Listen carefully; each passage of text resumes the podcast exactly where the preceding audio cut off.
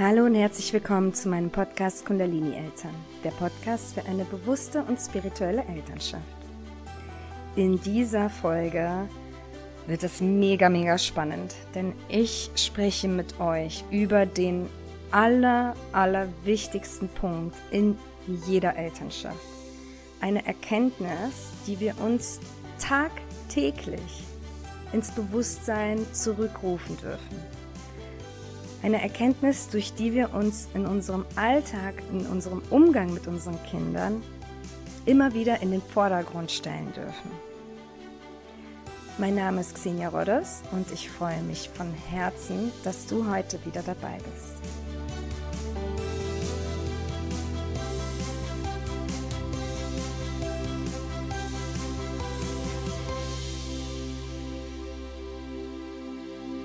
Bevor es losgeht, möchte ich dir noch kurz von meinem Online-Kurs für eine bewusste und spirituelle Elternschaft erzählen. Allein im letzten halben Jahr habe ich über 100 Mamas und Papas geholfen, durch Achtsamkeit und Spiritualität mehr Bewusstsein, Leichtigkeit und Freude in ihren Familienalltag zu bringen und die Beziehung zu ihren Kindern zu vertiefen. Auf meinem Instagram-Account kannst du ihre Erfahrungsberichte sehen und beobachten, wie sie teilweise schon nach nur zwei Wochen des Kurses viel gelassener mit ihren Kindern umgehen können. Die ganze Welt verändert sich, das globale Bewusstsein erhöht sich, und es ist an der Zeit, dass wir unsere Wunden heilen, Spiritualität endlich auch in unseren Familien leben, unsere limitierenden Glaubenssätze transformieren und diese nicht mehr an unsere Kinder weitergeben. Den Link zu allen Infos über den Kurs findest du in den Show Notes hier in dieser Podcast-Folge.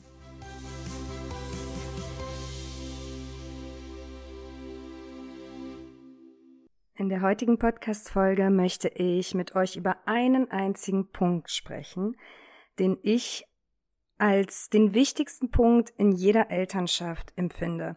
Und das ist ein Punkt, den wir uns immer und immer wieder ins Bewusstsein zurückrufen dürfen. Und ich werde euch auch ein paar Beispiele mit an die Hand geben, wo wir da so ein bisschen in uns gehen können und für uns ein bisschen reflektieren können.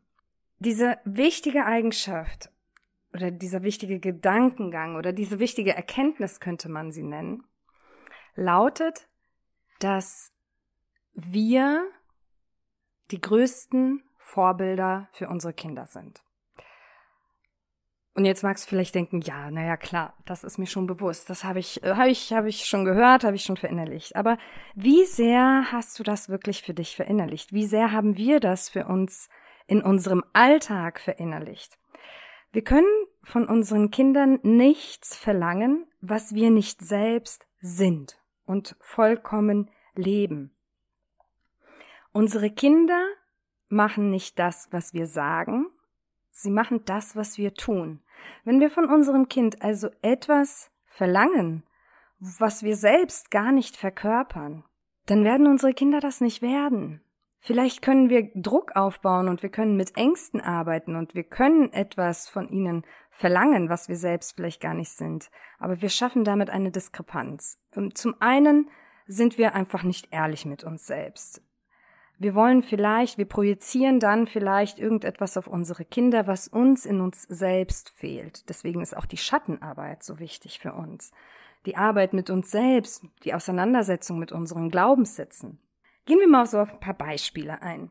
Ein schönes Beispiel, finde ich, ist so aus dem Freilernkonzept. Ne? Das Konzept, wo Kinder nicht zur Schule gehen, sondern von zu Hause aus lernen, ohne Lernprogramm, ohne, ohne Lehrplan da merkt man immer sehr, sehr gut, dass die Kinder sich für das interessieren, was auch die Eltern gerne machen.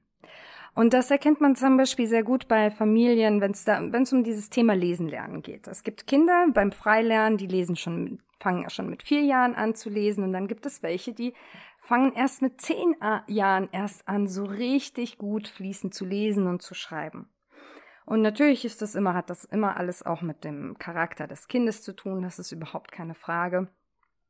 Aber unser Kind beobachtet auch, wie sehr oder wie viel lesen denn meine Eltern? Wie sehr sind sie daran interessiert? Wie oft sieht dich dein Kind mit einem Buch in der Hand? So richtig vertieft. Wie oft beobachtet dich dein Kind, wie du Freude und Spaß hast am Lesen? Und das sind auch die Erfahrungsberichte von Freilernfamilien, die zum Beispiel, wo die Eltern sehr, sehr gern lesen und sehr viel lesen, dass auch die Kinder beginnen früher zu lesen. Wie viel lesen wir unseren Kindern vor? Das heißt, wie sehr nehmen wir sie auch mit in unsere Reise des Lesens? Wie sehr teilen wir diese Freude mit ihnen? Und das ist jetzt tatsächlich auf alle Bereiche zu übertragen. Genauso ist es mit zum Beispiel Nachmittagsaktivitäten. Ja, also ich hatte auch letztens wieder ein Gespräch mit einer Mama und sie sagte, ja, äh, unsere Tochter, die lässt sich so schwer begeistern für Nachmittagsaktivitäten. Die fängt dann eine Sache an, dann hört sie wieder auf und äh, wir möchten so gerne ihre Talente aber fördern, beziehungsweise, dass sie ihre Talente für sich entdeckt und diese natürlich auch fördern und so weiter. Und klar, der Gedanke dahinter ist total nachvollziehbar, aber auch da, wir verlangen von unserem Kind, dass es vielleicht, weiß ich nicht, zweimal die Woche zu irgendeiner Nachmittagsaktivität geht. Wie sehr beobachtet denn unser Kind uns dabei, dass wir so etwas machen? In wie vielen Vereinen bist du angemeldet? Wie viele regelmäßige Aktivitäten hast du, denen du nachgehst? Gehst du regelmäßig zum Yoga? Gehst du regelmäßig zum Sport? Gehst du in irgendeinen einen Leseclub oder hast du irgendwelche regelmäßigen Aktivitäten, wo du deinen Hobbys nachgehst? Generell, inwiefern kennst du deine Hobbys und inwiefern gehst du ihnen nach? Wie viel Zeit verbringst du damit? Und dann können wir uns natürlich auch die Frage stellen, mache ich das gerne? Oder ist es etwas, was ich mache, weil ich es mir so ein bisschen aufzwinge? Ja, wie viele Menschen kenne ich, die gehen regelmäßig ins Gym, ins Fitnessstudio, machen das aber eigentlich gar nicht so wirklich aus der Freude heraus, sondern weil sie sich irgendwie dazu gezwungen fühlen. Naja, ich muss ja jetzt mehr Sport machen und ich muss auf meine Gesundheit achten, ich möchte auf meinen Körper achten. Nicht falsch verstehen, das ist super schön, äh, wenn du das für dich gefunden hast und vielleicht hast du auch deine Leidenschaft darin, das ist völlig in Ordnung. Aber auch an dieser Stelle können wir für uns einfach mal reflektieren, wie sehr lebe ich das meinem Kind vor? Und zwar nicht nur vorleben, sondern wie sehr verkörpere ich das? Wie sehr freue ich mich auf meine wöchentliche Aktivität? Was auch immer es ist, ein Strickkurs, ein, ein Chor, zu dem du gehst oder wie gesagt eine Yoga-Klasse, ähm, die du regelmäßig besuchst. Beobachtet dich dein Kind dabei, wie begeistert du deswegen bist, wie viel Freude dir das bringt, wie viel Energie dir das schenkt? Bekommt dein Kind vorgelebt, welchen Mehrwert es für uns hat, uns bei irgendwelchen Aktivitäten anzumelden, wo wir unseren Hobbys nachgehen, wo wir unsere Talente entdecken und fördern? Vielleicht möchtest du, dass dein Kind irgendein Musikinstrument spielt. Machst du das denn selbst? Vielleicht geht es um irgendeine sportliche Aktivität. Lebst du das selbst vor? Das ist zum Beispiel auch so ein Waldorf-Konzept, ne? Äh, Rudolf Steiner, das ist ja seine Philosophie, ist eben auch, dass wir Kinder in Anführungsstrichen erziehen, am besten erziehen, indem wir ihnen vorleben. Ja, so wird das zum Beispiel auch in den Waldorfschulen ganz stark gelebt. Ja, da geht es sehr stark um, um körperliche, um handwerkliche Aktivitäten, die ähm, pflanzen sehr viel, die bauen sehr viel Gemüse an, ernten das und so weiter. Äh, sie kochen gemeinsam, machen nähen gemeinsam sehr viel. Und das wird ihnen nicht anerzogen, indem sie dann mit Prüfungen am Ende machen und zeigen sollen, ob sie, ob sie das können oder nicht, um, ob sie es bestehen oder nicht, sondern sie haben dort Erwachsene, die ihnen das vorleben, tagtäglich. Das ist auch für uns wieder so ein Beispiel, ne? Wie viel, wie gerne koche ich? Und wir werden auch recht schnell für uns entdecken, dass die Dinge, die wir tagtäglich sehr gerne machen, wir auch automatisch unsere Kinder dort mit einbeziehen und unsere Kinder dort automatisch auch mit mehr Freude mitmachen.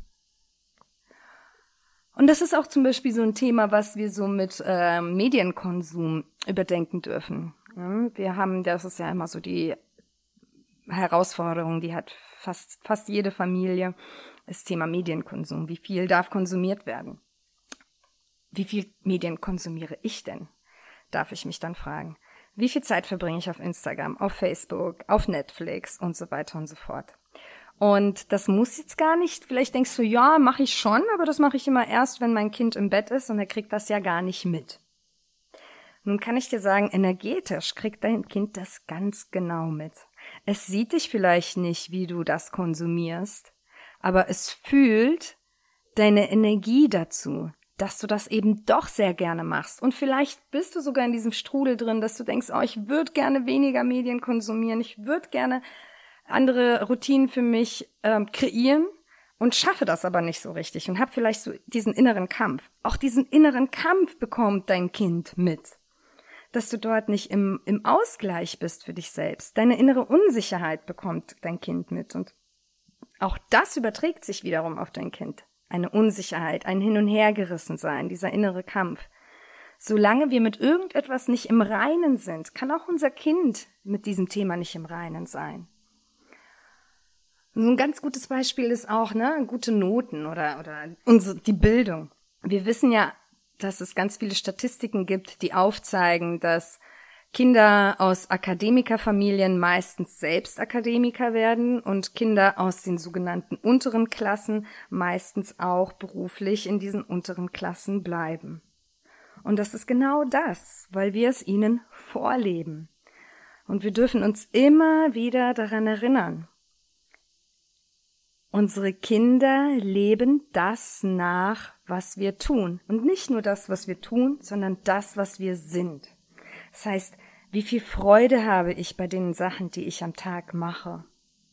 Wie, wie sehr verkörpere ich das? Wie sehr bin ich wirklich diese Person? Wie, wie sehr ist das meine Identität? Und dann können wir uns mal hinterfragen, verlange ich von meinem Kind vielleicht etwas anderes hin und wieder? Was ich ja auch mal so, so ein ganz gutes Beispiel hatte, vor, vor schon einiger Zeit habe ich auch schon mal darüber gesprochen, ist so dieses Thema Nägel lackieren oder Make-up bei Frauen, ne?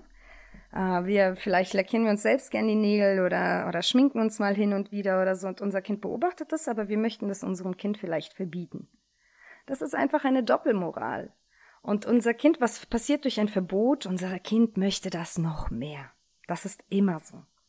Das heißt, wenn wir uns irgendeine Veränderung in unserem Kind wünschen, dann dürfen wir diese Veränderung immer, immer in uns selbst beginnen. Weil alles andere führt zu Druck, führt zu Stress und führt zu einer Disbalance am Ende des Tages. Welche Person sollte dein Kind sein? Wie sollte es sein? Sollte es sich für die Natur interessieren? Sollte es gerne gärtnern? Sich mit der Welt verbinden, mit Spiritualität verbinden. Dann frag dich, visualisier mal so dieses Bild von deinem Wunschkind, sag ich mal, und dann frage dich, ob du selbst dieses Wunschbild verkörperst. Wenn du dir Spiritualität für dein Kind wünschst, wie sehr lebst du Spiritualität? Wie offen und ehrlich kannst du deinem Kind gegenüber sein? Dazu möchte ich dich heute einmal einladen dir dieses Bild von deinem Wunschkind zu machen und einmal bei dir selbst einzuchecken und zu fragen, hm, bin ich das wirklich auch selbst? Und wenn nicht, was ja völlig okay ist, warum will ich das dann von meinem Kind? Gibt es vielleicht gesellschaftlichen Druck von außen, was die Schule angeht, was zum Beispiel diese Hobbys und Nachmittagsaktivitäten angeht?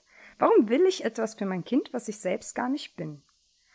Ist es der gesellschaftliche Druck oder ist es vielleicht meine eigene innere Unzufriedenheit, weil ich gerne diese Anteile in mir verkörpern wollen würde, es aber nicht kann, aus irgendwelchen Gründen, was wie gesagt okay ist.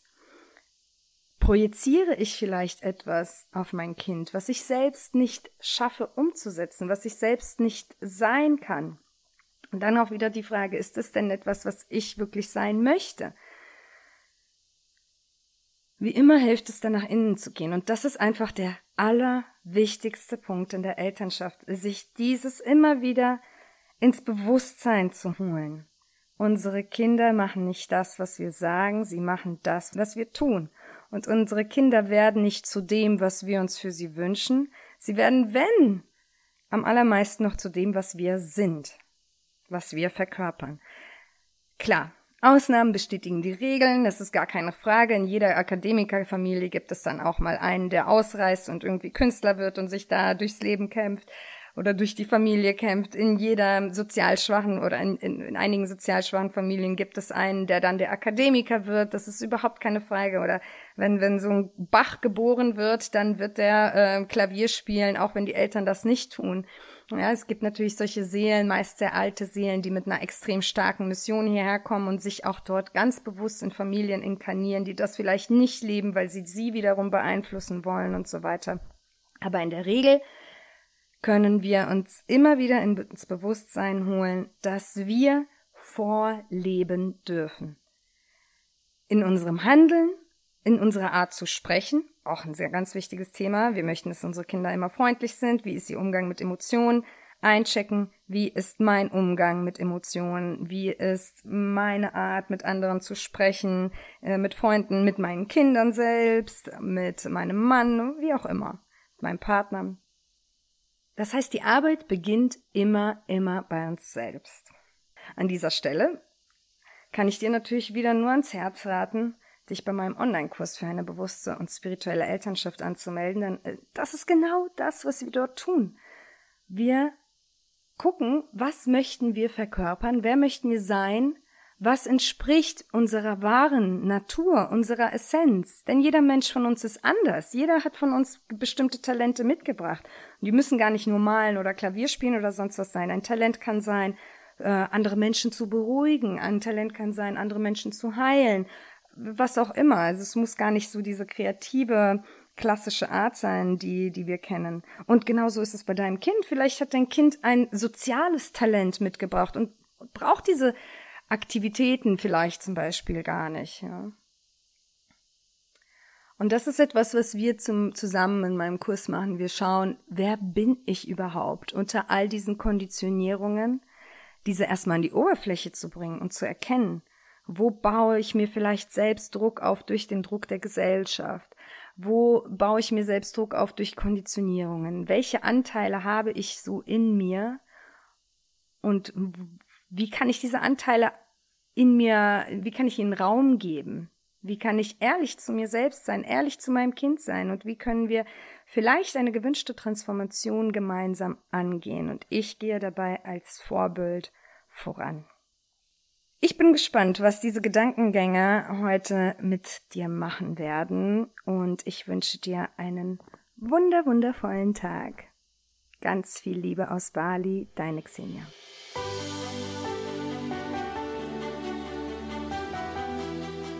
Wenn dir diese Podcast-Folge gefallen hat und du mir deine Wertschätzung für meine Arbeit zeigen möchtest, dann würde ich mich natürlich sehr, sehr freuen, wenn du mir eine 5-Sterne-Bewertung für meinen Podcast und ein, vielleicht ein paar nette Worte dalassen könntest.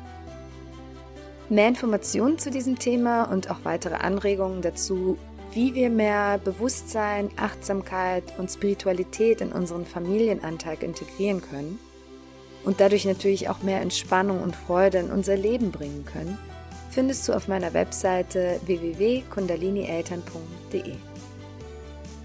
Außerdem würde ich mich sehr freuen, wenn du auf meinem gleichnamigen Instagram-Profil vorbeischaust. Dort findest du tägliche Inspirationen, wie wir unsere Gedanken und unsere Gefühle in Bezug auf unser Leben als Eltern zum Positiven transformieren können. Ich schicke dir ganz viel Liebe aus Bali, deine Xenia.